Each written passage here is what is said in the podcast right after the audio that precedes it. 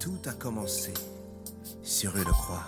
Sur une croix, il y a plus de 2000 ans déjà.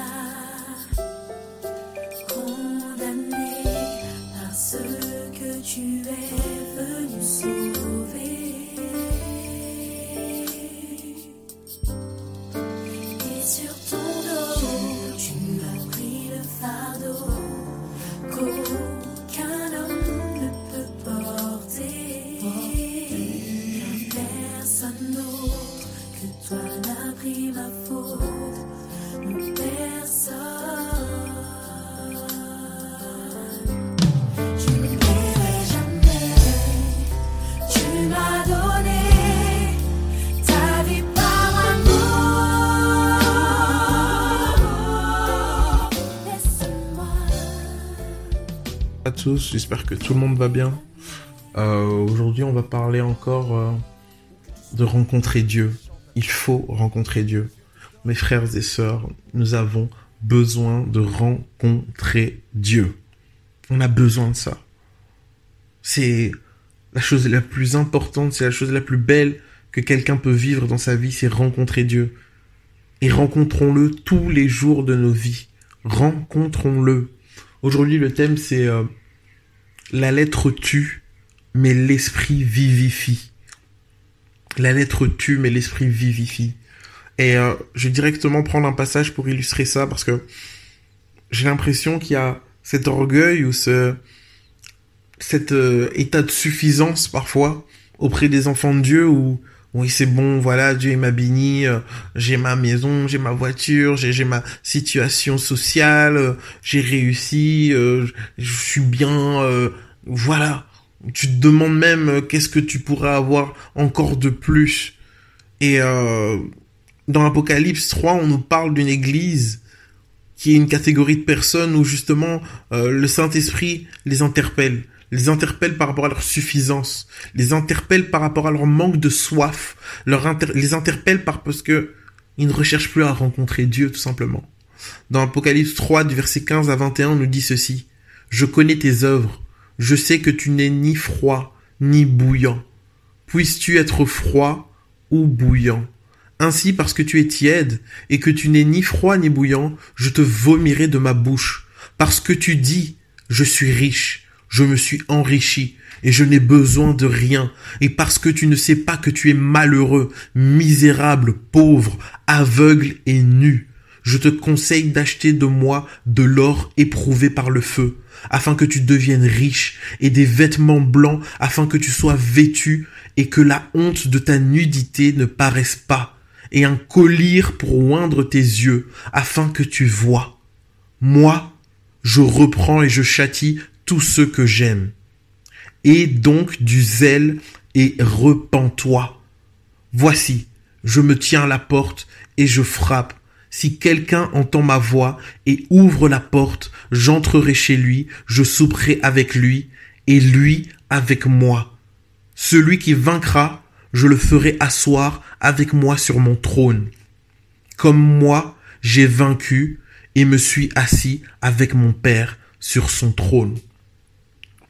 On voit dans ce passage énormément de choses. Le Seigneur nous interpelle.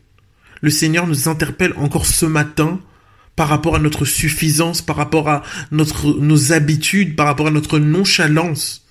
Et il nous dit, sois froid ou bouillant. Pourvu que tu sois même froid. Mais tu n'es ni froid ni bouillant. Tu es tiède. Tu es invisible. Tu n'as pas d'impact. Tu vis une vie chrétienne maussade, sans saveur, rien. Donc le bénéfice finalement que Christ a gagné à la croix, tu n'en bénéficies même pas. Qu'est-ce que tu fais? Positionne-toi. C'est ça que ce texte veut dire. Positionne-toi. Et quelle image as-tu de toi, enfant de Dieu? Quelle image as-tu de toi? Que dis-tu de toi? Ouais, je suis chrétien. Ouais, là, je suis bien. Ouais, franchement, ça va. Dieu fait grâce.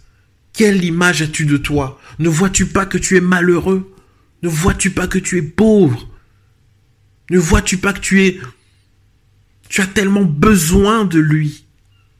Et je prie vraiment que le Seigneur nous ouvre les yeux sur notre petitesse, sur nos manquements, afin que nous crions à lui, afin qu'il vienne nous délivrer, nous sauver de notre folie, nous sauver de, de notre état de tiédeur, nous sauver de notre autosuffisance nous sauver de notre insensibilité. Les gens autour de nous meurent, les gens autour de nous sont remplis de démons et on n'en a rien à cirer. On s'en fout. Que vraiment le Seigneur fasse grâce. Et bien souvent, on a l'impression que le zèle, c'est quelque chose de plus. C'est vraiment une catégorie supérieure. Ouais, voilà, le zèle, c'est genre la cerise sur le gâteau. Non. Ici, dans le passage, on nous dit, et donc du zèle. Comme si c'était la base. Et du zèle. Sois zélé, sois passionné, sois rempli, sois bouillant. Dans ce passage, on nous dit que si on est tiède, il nous vomira. Si on est tiède, il nous vomira. Est-ce qu'on se rend compte un peu de la portée de ce passage? Ce passage est en train de nous expliquer, en fait, chers frères, chères sœurs, que si on n'est pas bouillant, on fait pas, on n'est pas dans la volonté de Dieu. Parce que Dieu veut qu'on soit bouillant. Dieu veut qu'on soit bouillant. Dieu veut qu'on soit dépendant de lui. Dieu veut qu'on recherche sa face jour et nuit. Dieu veut que nous soyons disposés et disponibles. Mais surtout, Dieu veut pouvoir collaborer avec nous. Il est écrit dans sa parole. Je suis à la porte et je frappe. Celui qui m'entend et qui ouvre la porte. Je dînerai avec lui et lui avec moi. Voilà ce qu'il veut. Il veut cette communion avec nous. Il faut rencontrer Dieu. Rencontre Dieu dans tes difficultés, rencontre Dieu dans tes faiblesses, rencontre Dieu dans ta joie, rencontre Dieu dans ta peine. Rencontre-le.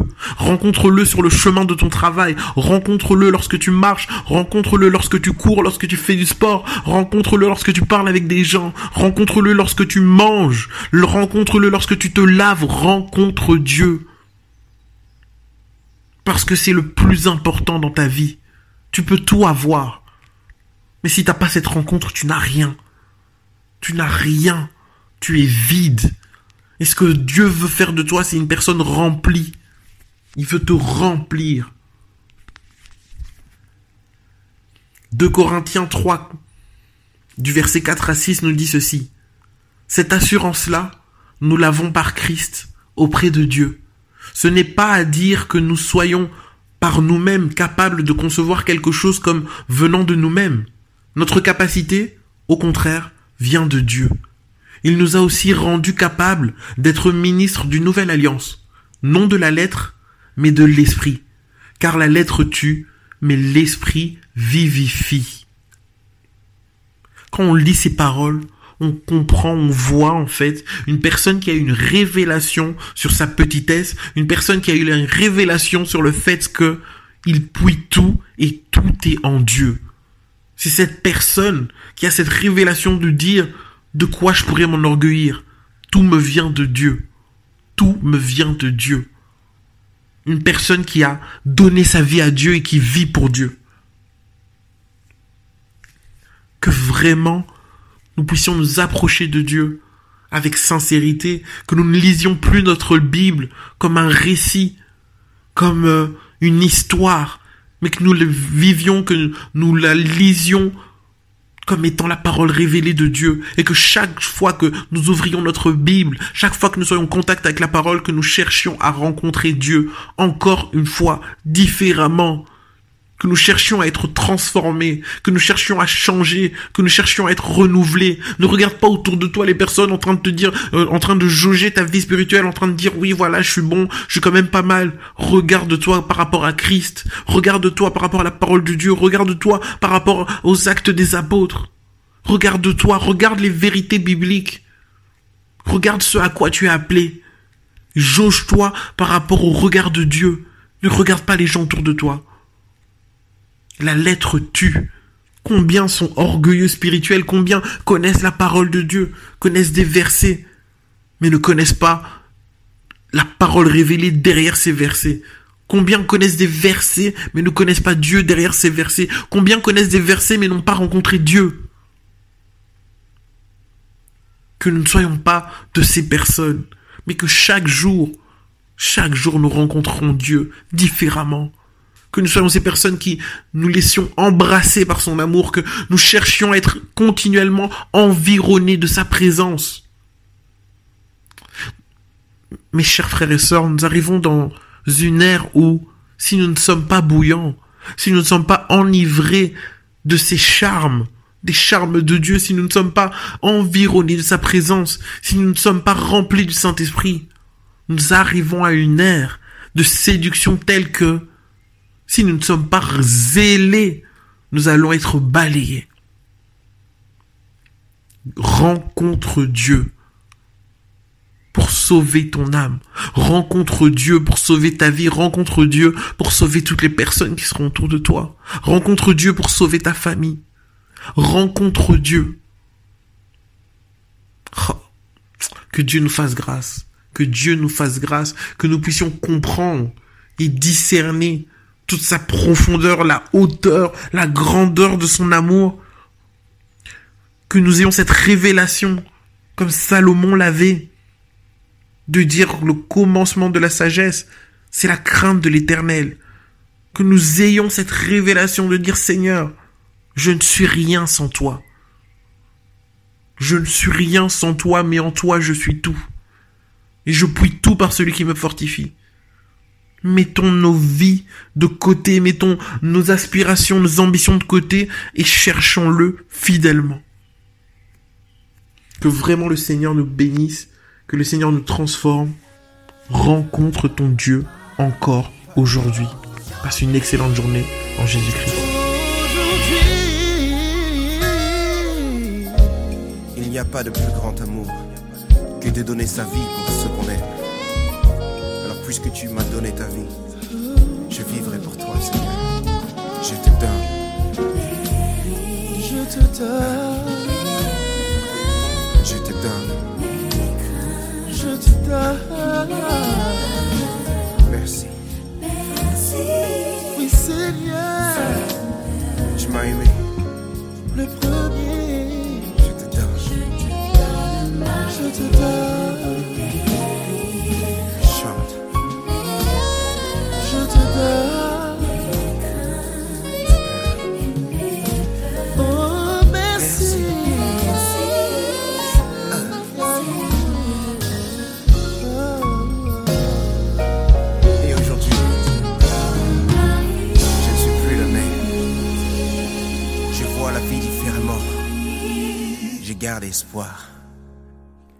Et ma vie a changé.